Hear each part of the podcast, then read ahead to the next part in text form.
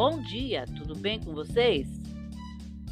Hoje é 25 de maio, quinta-feira de 2023, e eu desejo um dia maravilhoso, cheio de coisinhas de fazer sorrir.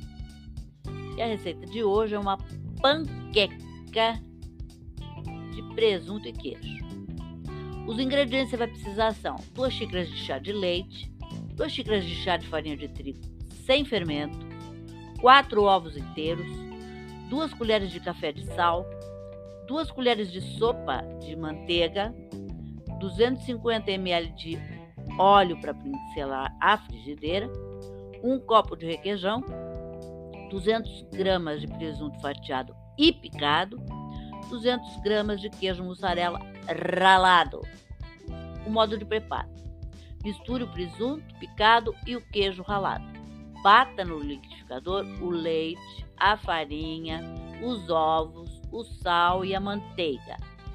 Frite a massa batida no liquidificador em uma frigideira antiaderente ou em uma frigideira pincelada com óleo, colocando meia concha de massa a cada meia concha de feijão, de massa de cada vez. Frite uma por uma. Reserve.